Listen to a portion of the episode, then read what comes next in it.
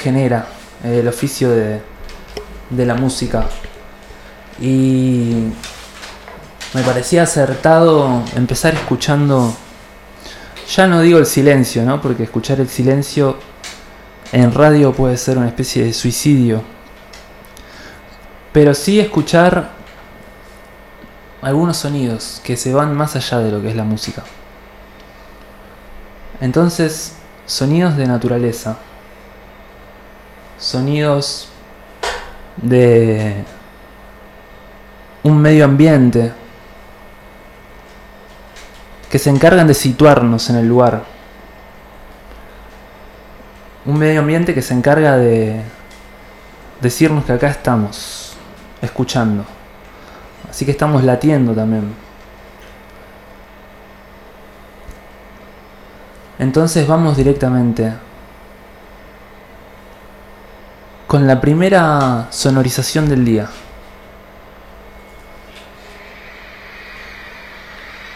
We'd like to sing a song which was our record before this last one. Hang on. Coming, he's coming. He is. No, no. Well, well, this song is called A Ticket to Ride.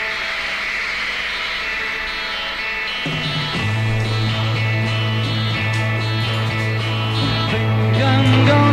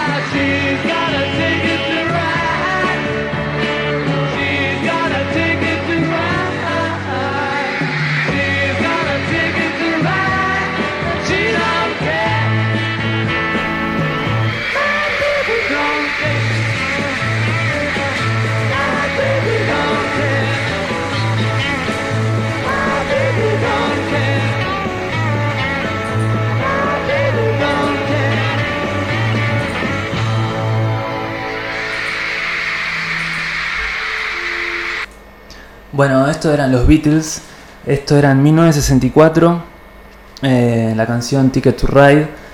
Y los Beatles van a ser el, el centro, el epicentro de lo que va a ser el programa de hoy, el primer programa de la burbuja musical. Este ciclo que va a ir los miércoles a las 23 horas. Entonces, cada emisión va a estar dedicada, como focalizada, puntualizada, en algún aspecto sonoro, musical. Por ejemplo, en esta ocasión vamos a, ver en profundidad una canción que, que para mí es muy especial, por eso elegí empezar con esto, porque me parece que es una obra de arte que ha marcado la historia de la música de maneras insospechadas. Eh, es, es una obra que ha tenido una influencia enorme en la concepción del hacer musical. Ya vamos a ver por qué. Entonces empezábamos escuchando a los Beatles en lo mejor, entre comillas, de su carrera, digamos. Los Beatles fueron la banda más popular del mundo y quizás lo siguen siendo, siguen teniendo los récords de ventas de discos insuperados hasta hoy. Muchos de esos récords. Fue una banda que cuando se hizo conocida estuvo cuatro años seguidos teniendo números uno de ventas en casi todo el mundo. Y entonces fue como una especie de estandarte de la revolución de esos años, de la década del 60 estamos hablando. Y más allá de eso, de digamos de la cuestión de ventas, ha sido también a nivel artístico un, un ejemplo. Fue un ejemplo porque fue una agrupación, fueron personas que subieron la vara muy alto de lo que es la música. Por ejemplo, bueno, acá en esta grabación que escuchábamos, Ticket to Ride, era una grabación en vivo. eh, ya ahí ya mostraban una madurez sonora importante, compositiva.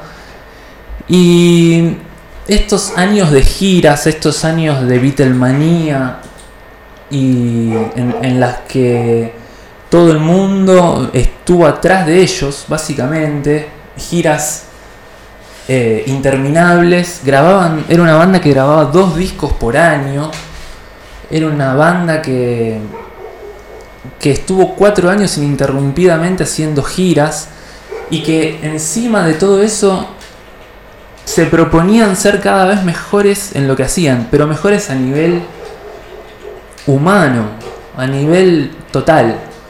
Eh, entonces, si bien esto avanzaba para la banda, digamos, avanzaba esta génesis de crecimiento compositivo, por otro lado, la Beatlemanía los estaba devorando porque llegó un punto de saturación entre tanto estrés eh, y tanta locura de la gente. La gente estaba realmente loca con los Beatles. Hace falta solo ver un video de esa época para ver cómo los jóvenes eh, se ponían a llorar, literalmente, de solo verlos.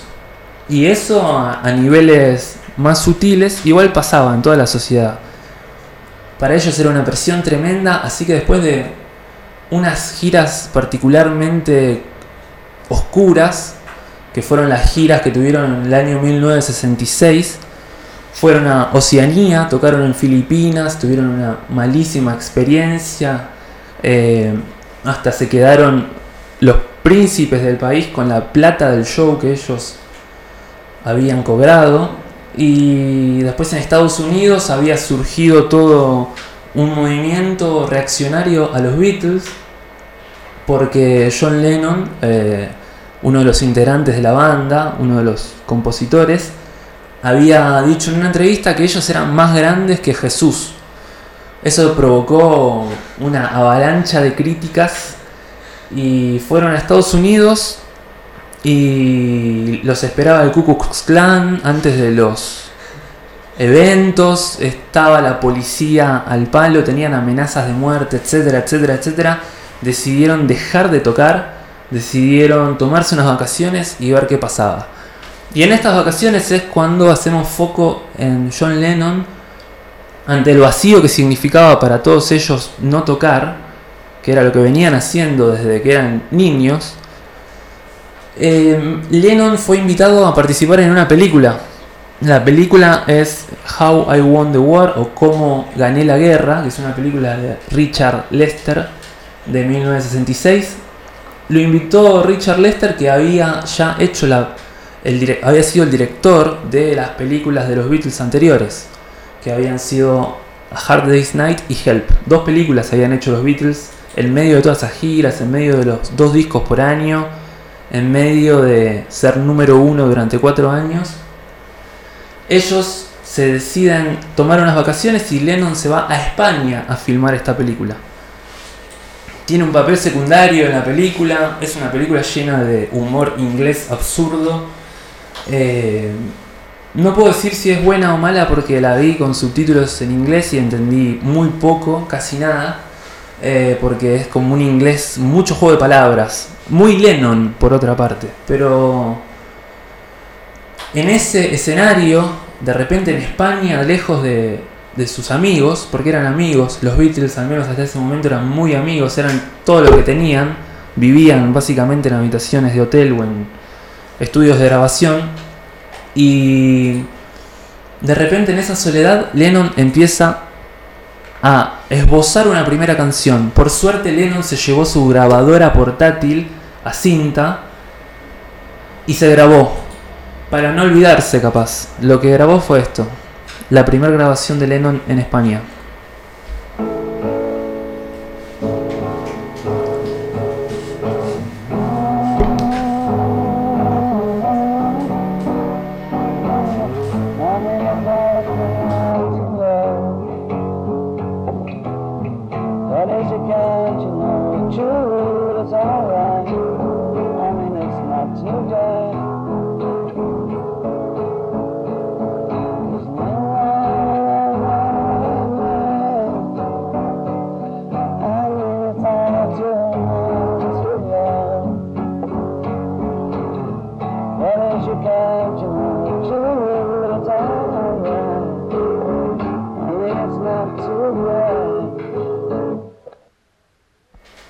Escuchábamos a Lennon en su primer grabación en España. O sea, esto era él en su habitación. Del, habían alquilado una casa, Lennon con su mujer de entonces, o sea, su compañera. Y, también la compartían con el actor eh, Michael Crawford, que era un actor de esa época muy conocido, un actor más o menos de la edad de Lennon. Lennon en esa época tendría 26 años. Entonces, hay algunos testimonios, por ejemplo, de Michael Crawford, que fue el actor principal de la película How I Won the War, Cómo gané la guerra, de Richard Lester, en la que Lennon tuvo un papel secundario y compartía la casa con el actor Michael Crawford. Y hay algunos testimonios de él. Por ejemplo, él decía que mm, no hacían mucho por las tardes salvo jugar al Monopoly y a las cartas. John era una persona muy enigmática, parecía que le costaba abrirse a los demás. O sea, este es Michael Crawford, el actor inglés que convivió con John Lennon en la casa durante el set de filmación de la película, en la que Lennon también actuaba. Sigue Michael, decía, estaba todo el tiempo, o sea, hablando sobre John, estaba todo el tiempo escribiendo una canción. Se sentaba en su habitación y probaba melodías con su guitarra. Lo escuchaba practicar la misma frase una y otra y otra vez hasta que parecía encontrar la secuencia correcta. Bueno, es verdad lo que decía Michael. Acá tenemos otra versión de eso que Lennon estaba tocando antes. En Almería, en Santa Isabel, España, él en su habitación componiendo esta canción.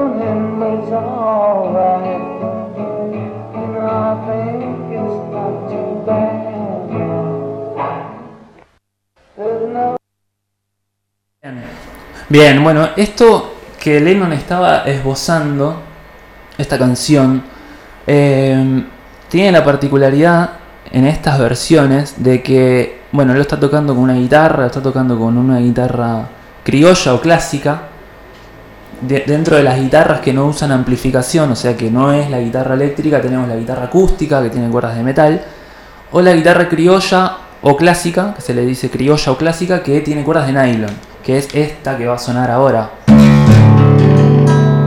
Esto es una guitarra criolla y él estaba con este tipo de instrumento con una particularidad muy importante que es que el instrumento tiene una afinación. Esa afinación hace que la cuerda más grave sea la nota mi. Pero él estaba tocando con la cuerda más grave en la nota re. O sea, un tono más abajo, la sexta cuerda, que es la nota más grave de la guitarra. Esto es algo que no es que lo inventó él, se usa en muchas músicas. En ese entonces por ahí se usaba más en músicas por ahí de tipo folk.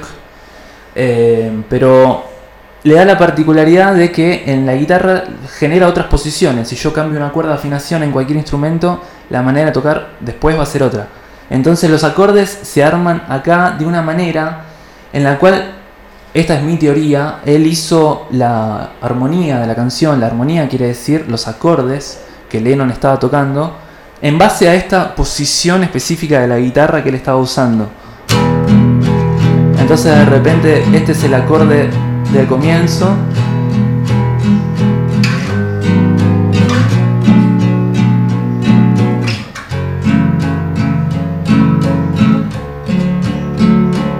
Esos son los acordes que él toca al comienzo en estas grabaciones. Eh, después cuando uno analiza la canción, que lo vamos a hacer más adelante, descubre que tiene muchas cosas maravillosas. Esta progresión que se le dice a estos cambios de acordes en la guitarra. Y en gran parte se debe a esto, a esta afinación con la cuerda más grave un tono más abajo de lo que se usa habitualmente. Esto igualmente solo fue durante sus grabaciones en España, que es cuando tenemos estas grabaciones caseras que pasamos recién, que él estaba probando los primeros esbozos de la canción.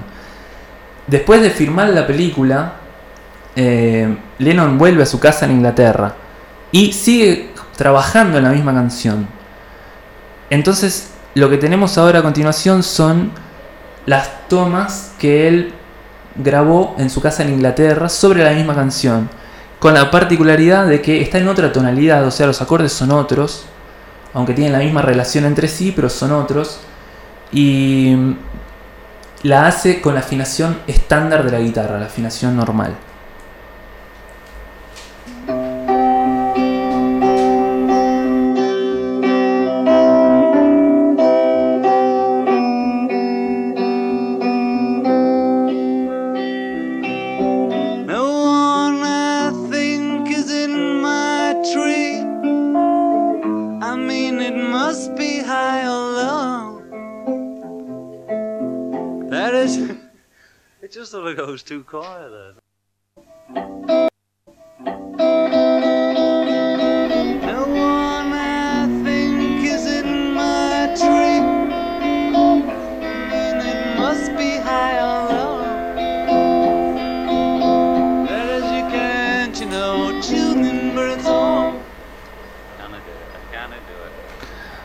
Bueno, ahí tenemos a Lennon quejándose porque se equivocaba él mismo tocando los acordes de la canción.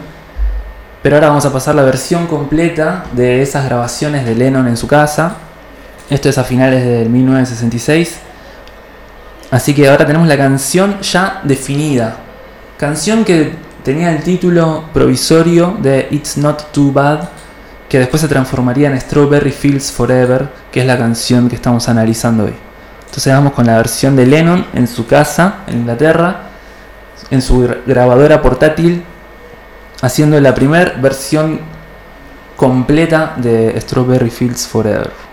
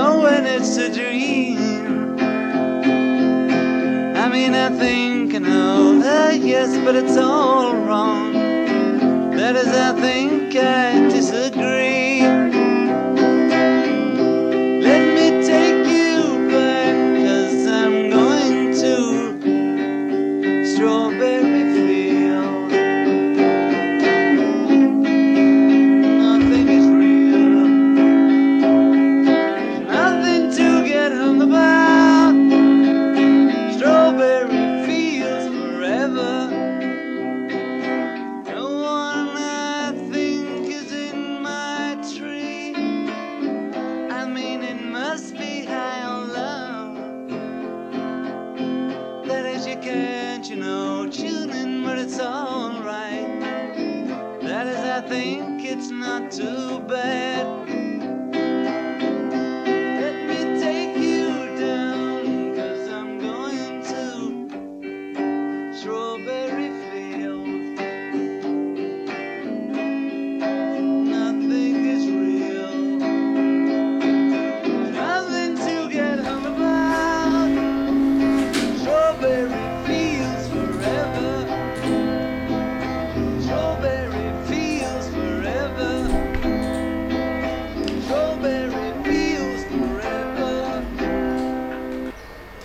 Bien, buenísimo. Bueno, ahí teníamos a Lennon haciendo la grabación en su casa en Inglaterra sobre Strawberry Fields Forever. La canción, en este caso, ya totalmente cerrada a nivel estrofa-estribillo. Es un, tiene una estructura muy simple, tiene una estrofa, un estribillo claramente diferenciables.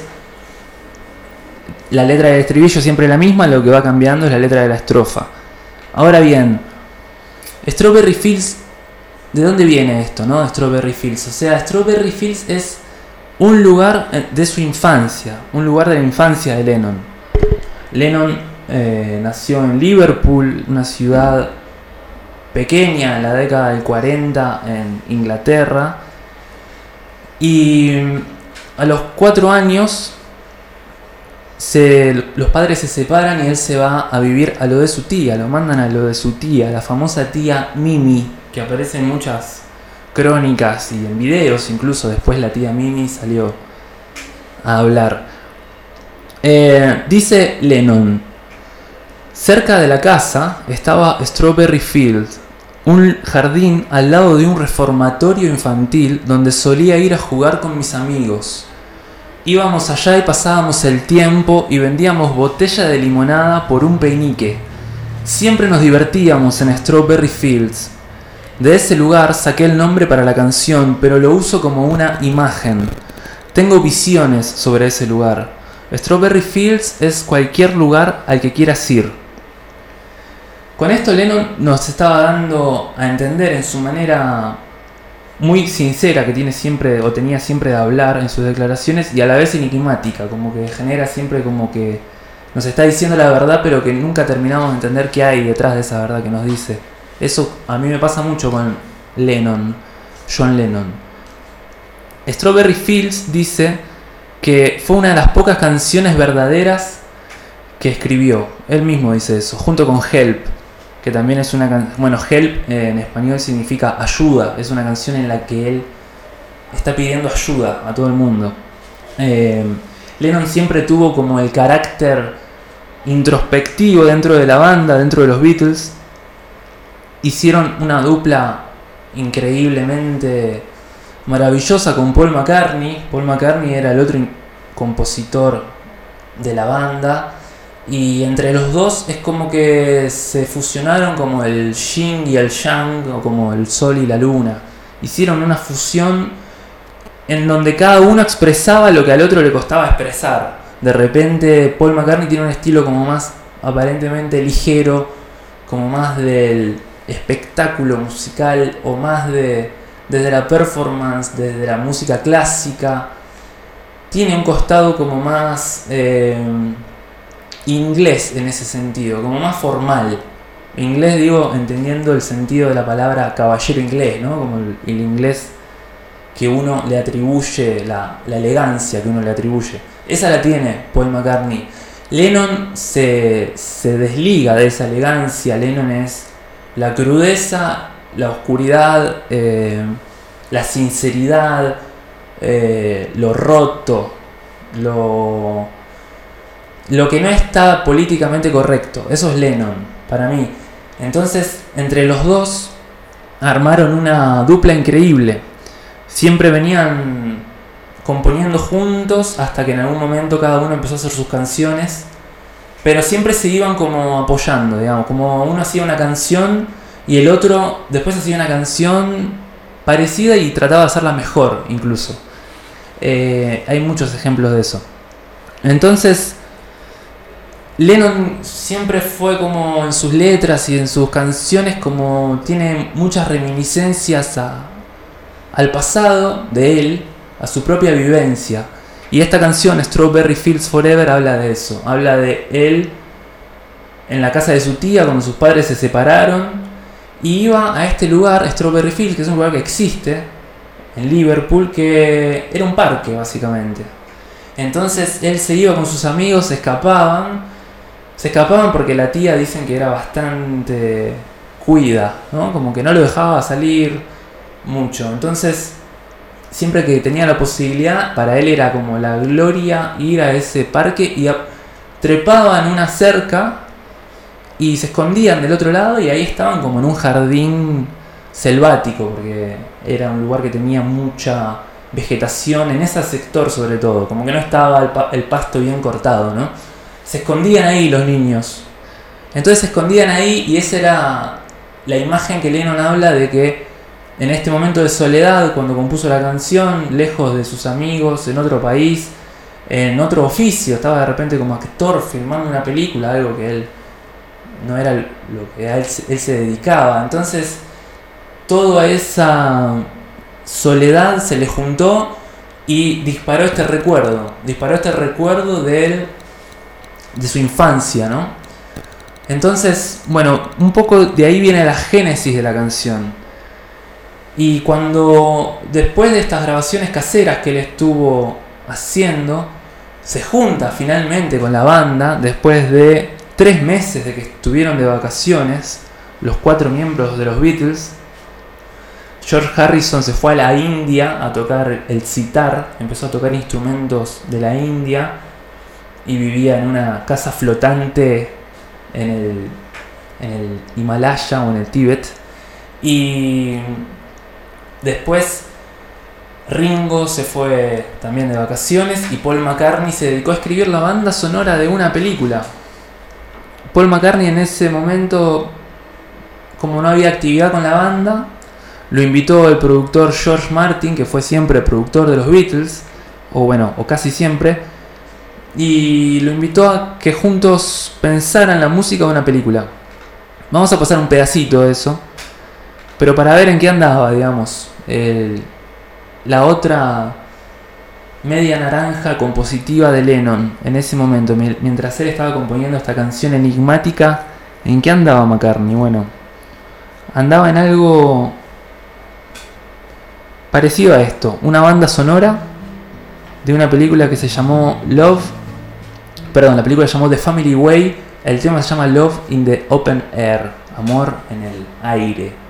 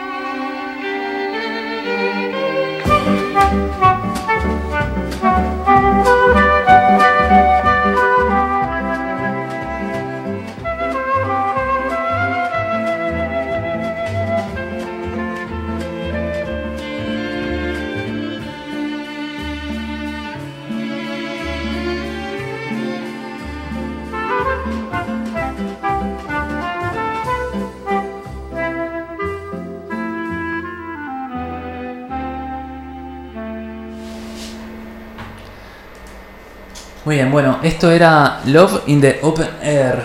Un tema en realidad, una melodía de McCartney, que en realidad la música casi toda la hizo George Martin, dicho mismo por George Martin, y que decía que lo iba a buscar a McCartney a la casa, le tocaba la puerta un domingo porque todavía no le había dado nada de la banda sonora que supuestamente iban a hacer juntos, y McCartney entonces, bueno, se sentaba, hacía una melodía y tomá, acá tenés.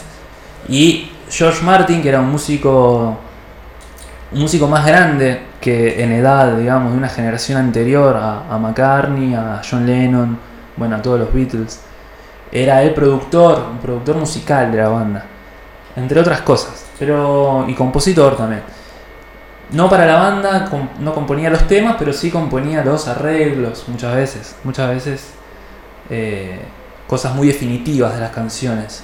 En este caso, esta banda sonora que hicieron con McCartney, lo que escuchamos recién, la idea original, la melodía, esa melodía tan linda es de Paul seguramente, y lo demás es George Martin a full, o sea, poniendo su toque a nivel arreglador, lo que hace un arreglador musical es eso, es tomar una idea, una melodía, ti, tan, ti, tu, ti. Esa melodía la desarrolla y puede hacer toda una ópera con esa melodía, pasándosela a un instrumento, pasándosela a otro, la da vuelta, la hace más larga, más corta, bueno, eso es un arreglador musical. En eso andaba McCartney en esa época en que Lennon estaba componiendo Strawberry Fields. Cuando se vuelven a juntar, bueno, era un momento totalmente inédito en la banda. Habían decidido dejar de tocar en vivo. Tocar en vivo para los Beatles era, o para cualquier grupo en esa época, era lo que más dinero dejaba, era una manera de vender los nuevos temas, era una manera de... un estilo de vida para e- los músicos de rock de esa época, ¿no? Y eh, decidieron dejar de tocar en vivo porque lo podían hacer, digamos, porque a nivel económico ya no lo necesitaban, digamos, podían responder de ellos mismos, aparte tuvieron la, la gracia, digamos, de que EMI, que era la empresa discográfica, que ellos eran artistas de esa empresa, había, era dueña también de los estudios de grabación en Abbey Road. Entonces era una discográfica con estudio propio.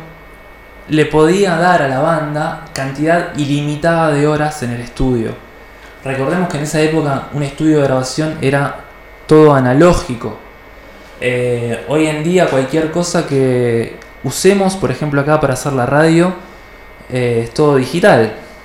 Son todos circuitos electromagnéticos, cables y por Bluetooth. O sea, es una tecnología que en esa época era mucho más, digamos, simplificada, por no decir rústica. Eran cintas. Entonces, de repente cuando vos grababas algo, se grababa en una cinta, en algo físico, como la cinta de un cassette. Se grababa allí y de repente cuando querías eh, cambiar algo, bueno, agarraban una tijera, cortaban esa cinta, la pegaban con un pegamento y tenías dos cintas unidas y ahí era la edición. Eso era el montaje, lo mismo para el cine, ¿no? Eh, pero en la música eso es muy llamativo porque uno ya nació en otra época, ya nació en el mundo digital o por lo menos creció en el mundo digital y pensar en esa época que grababan en el mejor estudio de grabación, que era el estudio Abbey Road o el estudio que usaban los Beatles o uno de los mejores, tenían una grabadora que era de cuatro canales. Cuatro canales quiere decir que podés grabar cuatro cintas. O sea, quiere decir que podés hacer cuatro cosas. Por ejemplo, en una grabo la guitarra, en otra grabo la batería y el bajo y en otra grabo la voz y así. Entonces, con esa técnica tan limitada, ellos empezaron a expandirla. ¿Por qué? Porque eran gente que tenía una, una visión de la música siempre un paso más adelante. Como que querían cosas que no existían. Y de repente querían un sonido. Por ejemplo, Lennon en un tema quería que su voz sonara como alguien cantando en medio de las montañas. Y bueno, tuvieron que inventar algo para que suene así. En otros momentos querían que las guitarras, en vez de estar sonando como uno toca la guitarra normalmente, suene al revés. O sea que la cinta dada vuelta y pasada al revés. Como las cintas que uno de la voz que a veces escuchan dadas vuelta y dice que tienen mensajes satánicos. Bueno, los Beatles medio que no sé si inventaron eso, no, no lo inventaron, pero sí que le dieron un uso dentro de la cultura pop, que se le dice, ¿no? Eh, la cultura que nació en esa época, o por lo menos que se hizo la síntesis en esa época de lo que se genera como cultura de masas a nivel global, por lo menos a nivel artístico y por lo menos a nivel musical en las canciones que eran masivas, ellos siempre fueron como pervertiendo las reglas. Por ejemplo, en esa época los ingenieros de sonido, o sea, la gente que te iba a grabar, que era la gente que grababa, los que trabajaban en el estudio, no te dejaban acercarte a vos como músico a que metas mano en, algún control, en una perillita. Estaba prohibido, estaba prohibidísimo. Porque era gente especializada, era un oficio como un científico, como un físico, eran físicos del sonido. Entonces, lo- los Beatles fueron de los primeros que empezaron por su enorme curiosidad a querer meter su toque en todas las áreas, en todas las áreas de la imagen, las películas que hicieron y la música. Entonces, esta canción en particular es como un ejemplo de eso. Ellos después de entonces de haber estado durante tantos años de gira y después de sus vacaciones vuelven, se encuentran y el productor George Martin le dice, bueno, ¿qué tienen? ¿Qué canción tienen? ¿Qué vamos a grabar? Y Lennon le dice, se dicen que se anticipa a McCartney, que McCartney también tenía una, y Lennon sale primero y dice, yo tengo esta.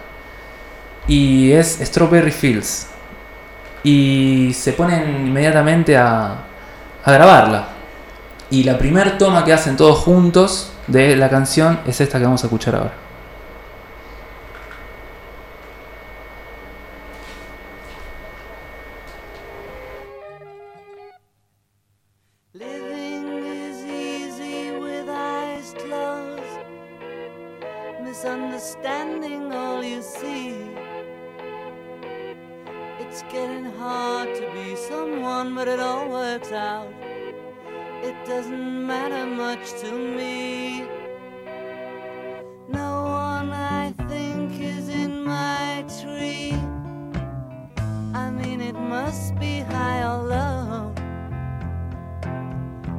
Is, you can't, you know, tune in, but it's alright.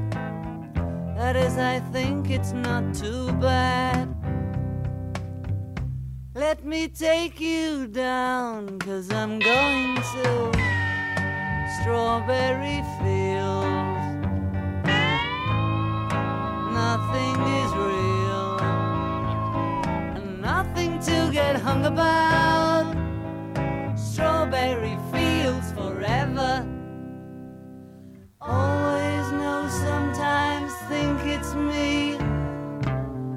But you know, I know when it's a dream. I think I know, I mean, uh, yes, but it's all wrong. That is, I think I disagree. Let me take you down, cause I'm going to strawberry fields. Nothing is real, and get hung about. Strawberry fields forever. Strawberry fields forever. Strawberry fields forever.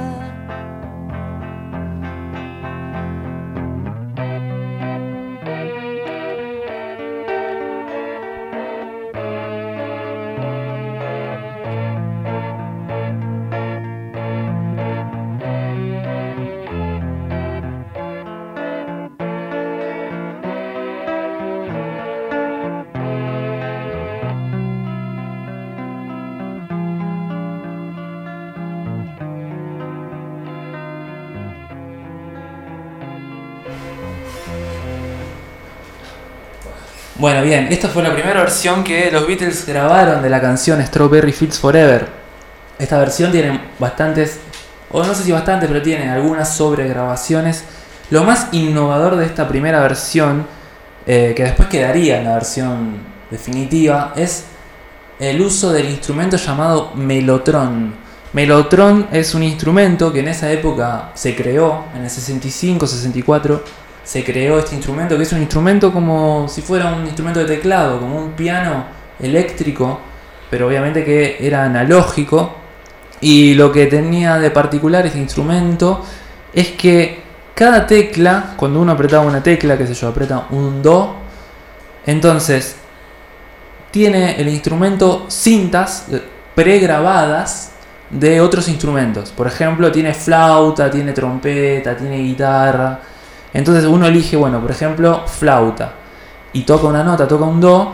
Entonces cuando toca un do, baja cual tecla de máquina de escribir, se proyecta, o sea, aprisiona a la cinta magnética que está ahí. Y esa cinta magnética está grabada la nota do por un flautista. Entonces cuando se aprieta esa cinta sobre algo que la hace sonar, se escucha la nota. Cada grabación de esas, cada notita grabada dura 8 segundos. Hasta 8 segundos podés mantener apretado antes de que el instrumentista grabado se quede sin aire.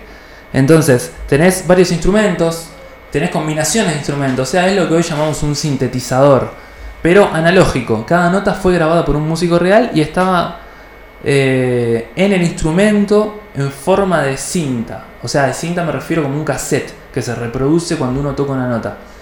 Bueno, una tecnología novedosa para la época, para 1966. Los Beatles nunca la habían usado en ninguna grabación. En esta grabación Lennon eh, insiste en usar este instrumento. El instrumento queda en la introducción. La introducción es la introducción clásica de Strawberry Fields con Melotron. Vamos a escuchar solamente la introducción a ver cómo suena este instrumento.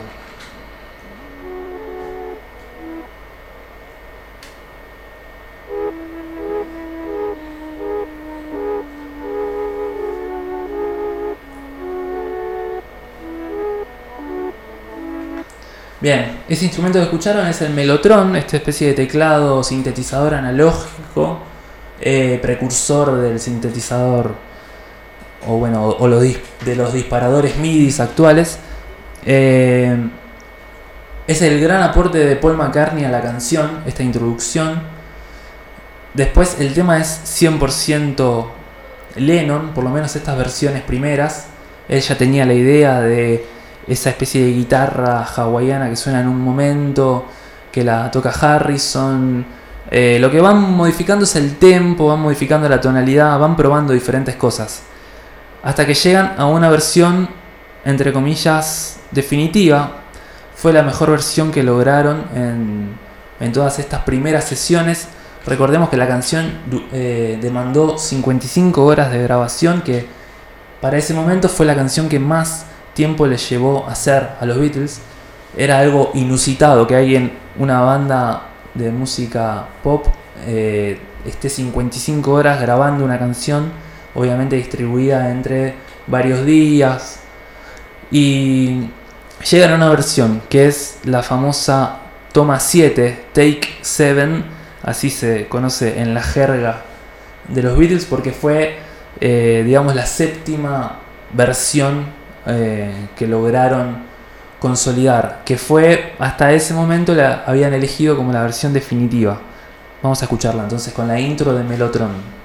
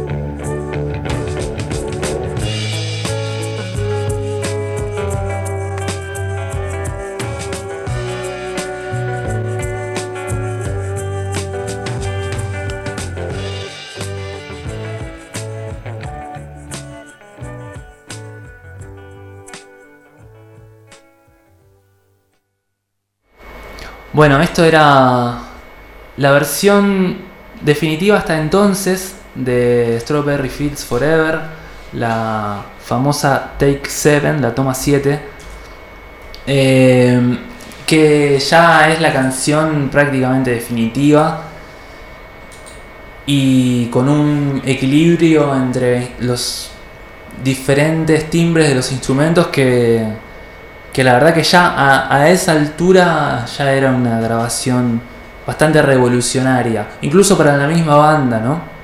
Es como un viaje eh, interno y lisérgico también podría ser en esa época que empezaba el LSD a, a consumirse, ¿no? Se inventó también, o por lo menos el consumo masivo empezó en esa época, pero no solamente como un consumo tonto, ¿no? Sino como una manera diferente de los jóvenes de ver la vida, un cambio generacional, un, una introspección también, como que es una letra que y la música llevan hacia una introspección, hacia una mirada interior, a diferencia de, del estilo habitual de la banda que más se conoce, ¿no? que es eh, canciones que hablan de amor, o bueno, o de, de otro tipo de, música, ¿no? Acá es como que hay un cambio rotundo.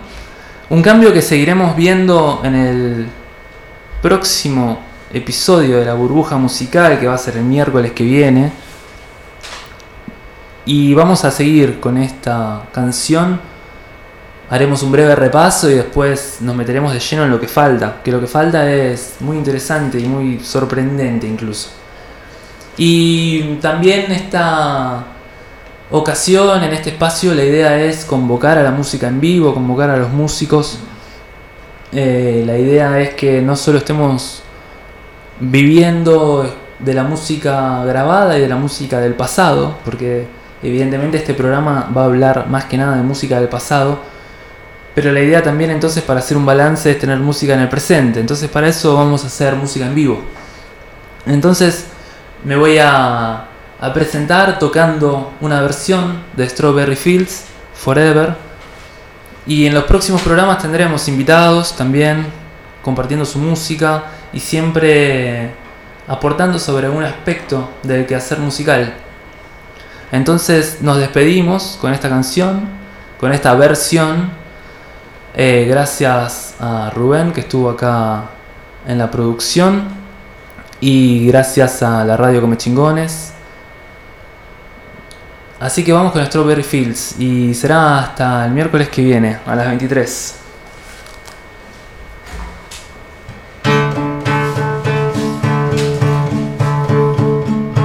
Living it's easy with eyes closed. Misunderstanding all you see. It's getting hard to be someone, but it all works out. It doesn't matter much to me.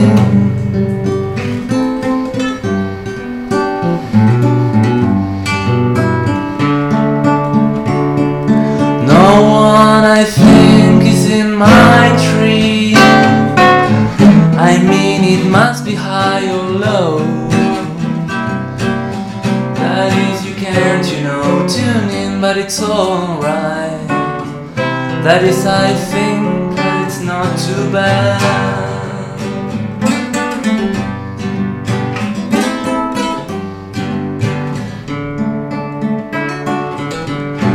Let me take you down, cause I'm going to strawberry fields. Nothing is real, and nothing to get hung about. Strawberry fields forever.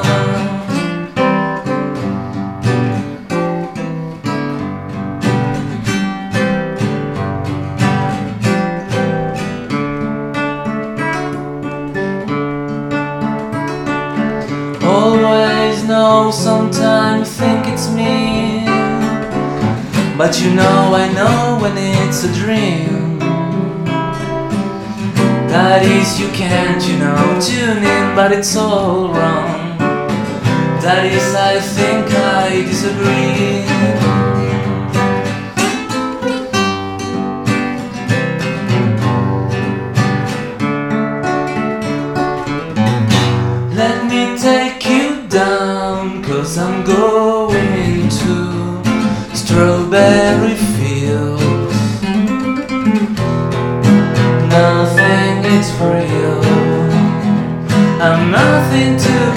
Hung about.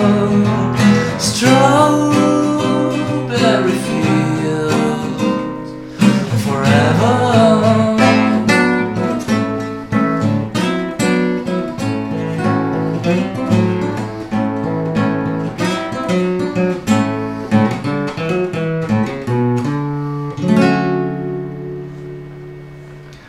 Bueno, muchísimas gracias. Nos vemos el miércoles que viene a las 23.